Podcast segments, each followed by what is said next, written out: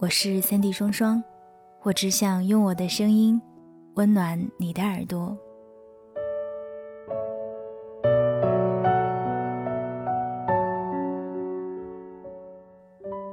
无意间看到小助理鹿子姑娘 QQ 上的个人说明，总会有一天，你的床头有我随意翻看的书，洗漱室的漱口水旁是我的粉底液。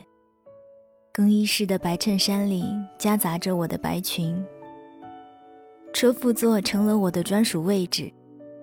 朋友无一不知道你的样子，连夜晚独自在客厅等你归来都成了最幸福的小事。然后你在前方，我大步靠近，并勇敢地握住你的手，听你低头说：“我们回家。”我也不知道自己究竟是被戳中了哪一根神经，独自反反复复念叨了好多遍。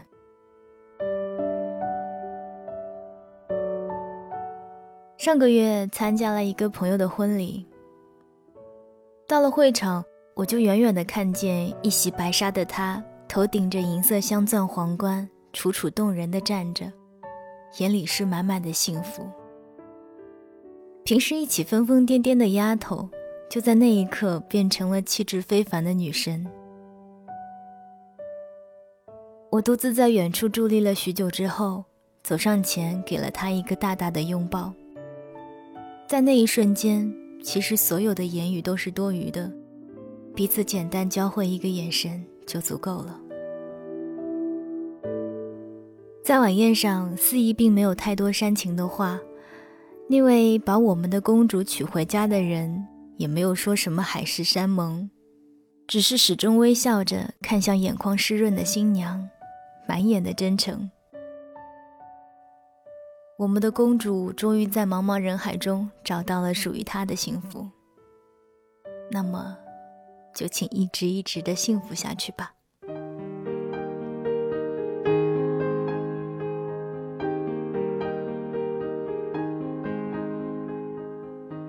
这位已经为人妻的美丽的公主叫做小白。我认识小白的那一年，她刚刚大学毕业，荧光色的运动鞋在人群当中特别的显眼。她说话的时候总是忽闪着她那个涂着厚厚睫毛膏的大眼睛，明亮而有神。小白是一个说话特逗的人。无论什么事情从他的嘴里说出来，总能够锦上添花，让人笑得花枝乱颤。我个人觉得他最最奇葩的一点是，所有人只要看见他在吃东西，都会觉得他吃到的简直就是天下第一美味，因为他的表情实在是太夸张了。小白形容美食最最经典的一句话就是。这个东西我跟你们说，好吃到扇着耳光你都不肯放，要不要试试看？当然了，在上过几次当之后，我们就会不自觉地屏蔽掉那句话。自从认识小白不多久之后，我发现凡是有活动而约不到他的时候，他必定是在相亲。他算是我身边唯一一个对相亲情有独钟的人。问他原因，他总是说：“看看又不会少块肉，说不定就嫁了呢。”然后就顺带教育我们这几个不多久就注定只能给他做伴娘的人。也正是因为小白相亲的次数实在是太多了，他遇到的奇葩也令人叹为观止。我觉得简直可以赶上出一本书了，取个名字叫做。我的相亲史应该会卖的特别好吧？说一说他奇葩的相亲对象吧。有每次吃饭永远都只去同一家店，从来不带换的；有边吃薯条边啃手指，啃完手指蹭衣服，蹭完衣服继续吃，接着啃，再蹭，吃啃蹭，不厌其烦的；有身高比小白矮。彼此还没有这么熟络的时候，就想小鸟依人靠在他身上的；还有半夜不睡觉，喜欢打电话又死活不肯挂的。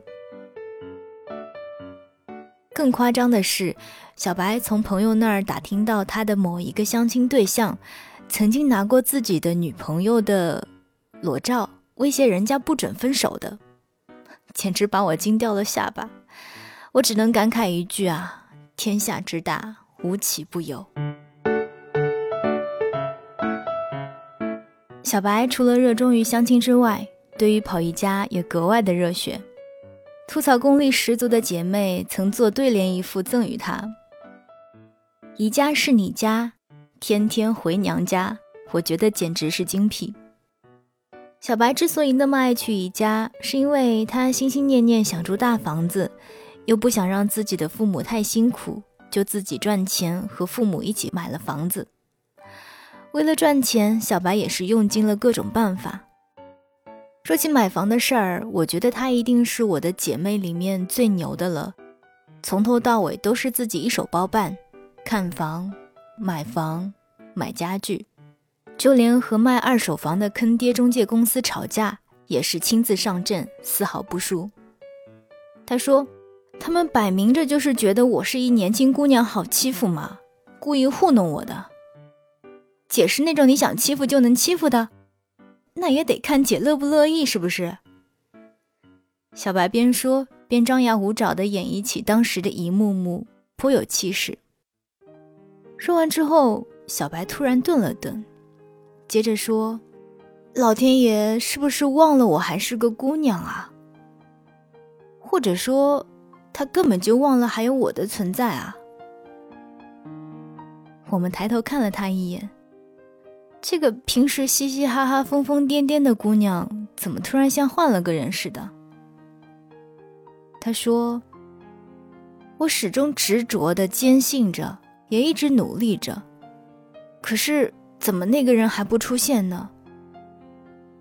好歹帮我分担一点也好啊！我真的不想再一个人把大袋大袋的东西往家里扛，不想再和一个又一个不认识的人见面。”不想再一个人面对那么多的事情。小白就这样不停的说着，突然大颗大颗的眼泪就开始往下掉，让我们猝不及防。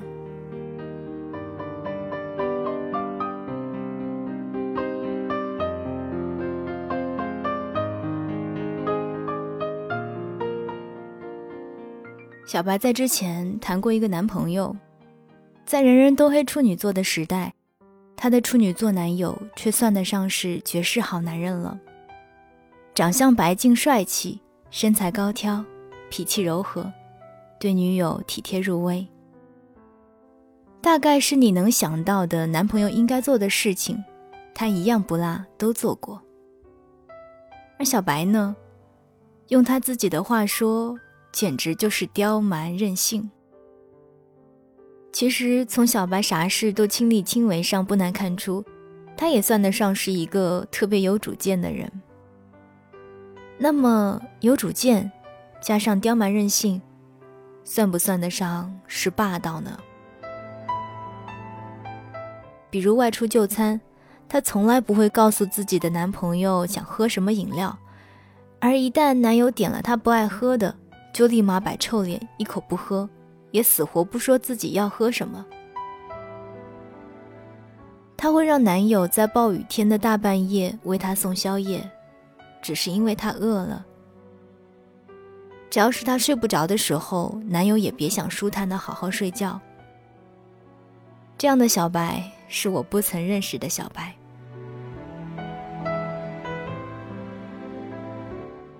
我回忆过去的时候，他说。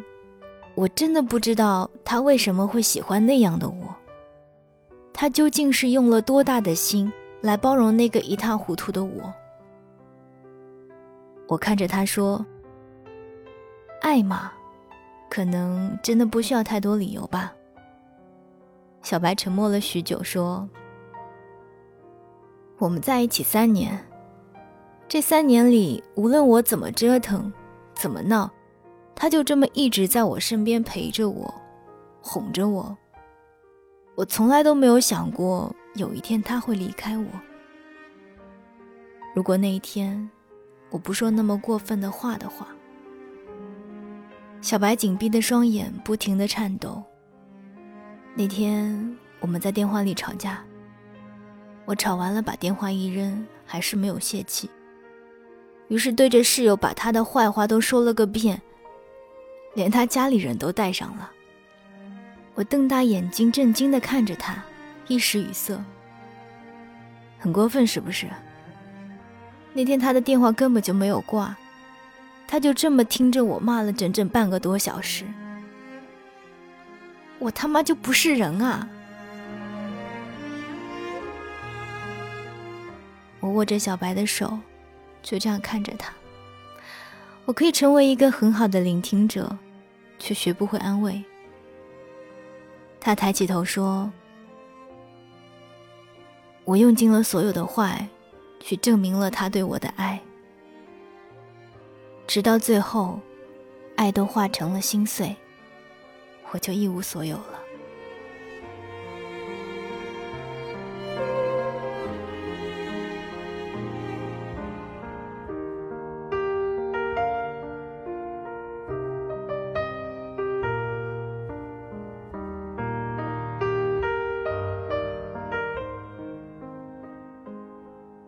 前几天和小白见面，我问他，我能不能用拙劣的文字把你的故事写出来？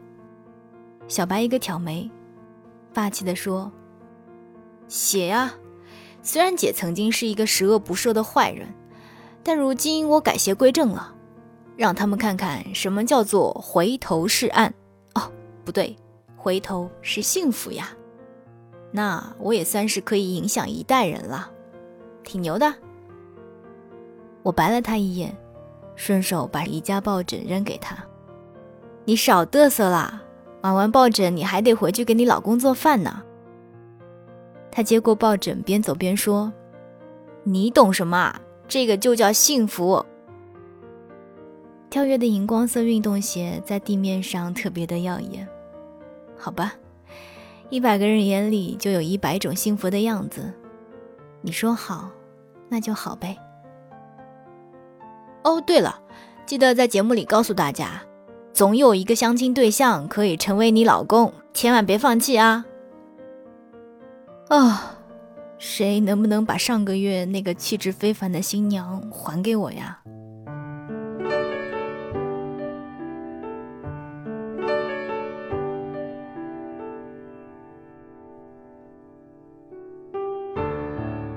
小白和她老公的相识，就如同她之前所有的相亲一样，同一个咖啡馆。同一个媒人，坐在相同的位置。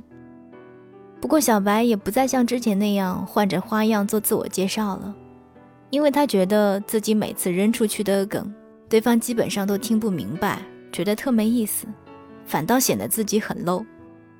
而且也因为实在是香的太多了，脑细胞基本也被用的差不多了。小白说：“你知道吗？那天特奇怪。”我一本正经的聊天，但是他总是在对我笑，这个笑还蛮奇怪的，不晓得是因为心情好还是咋地，反正就是笑的还算真诚吧。我觉得还挺有意思的，就放开了说。每次说到自己的梗了，他眼睛就笑得更弯了。我心想，不错啊，还有个懂我的。后来我们在一起了之后。我就问他，当时为什么一直笑？他说：“因为你的眼睛特别好看，说话兴奋的时候眼睛会一下子睁得老大，特别好玩。这感情他就光顾着看我啦。”小白说这些的时候，满脸洋溢着幸福，眼角就差没挤出皱纹来。不过也没事吧，反正她已经嫁人了。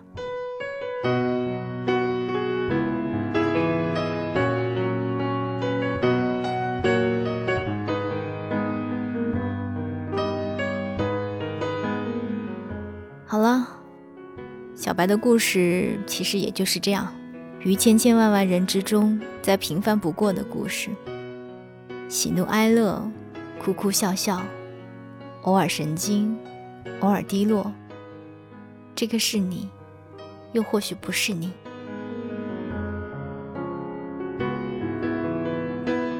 也许此时此刻的你，我，都是迷路的星星，却依旧想试着把夜空给点亮。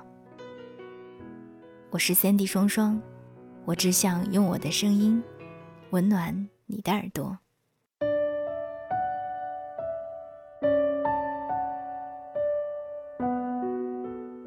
总有一天，他的床头有你随意翻看的书，洗漱室的漱口水旁是你的粉底液，更衣室的白衬衫里夹杂着你的白裙，车副座成了你的专属位置，朋友无一不知道他的样子，连夜晚独自在客厅等他归来，都成为你最幸福的小事。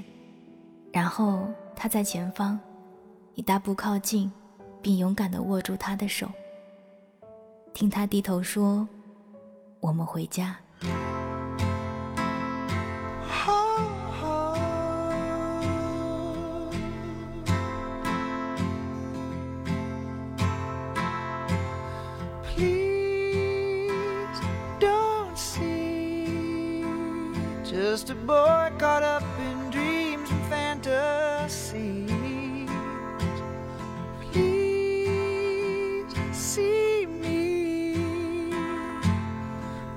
Reaching out for someone I can't see.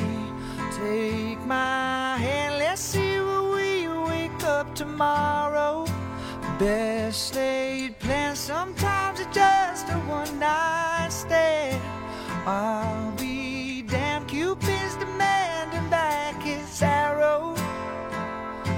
Let's get drunk on.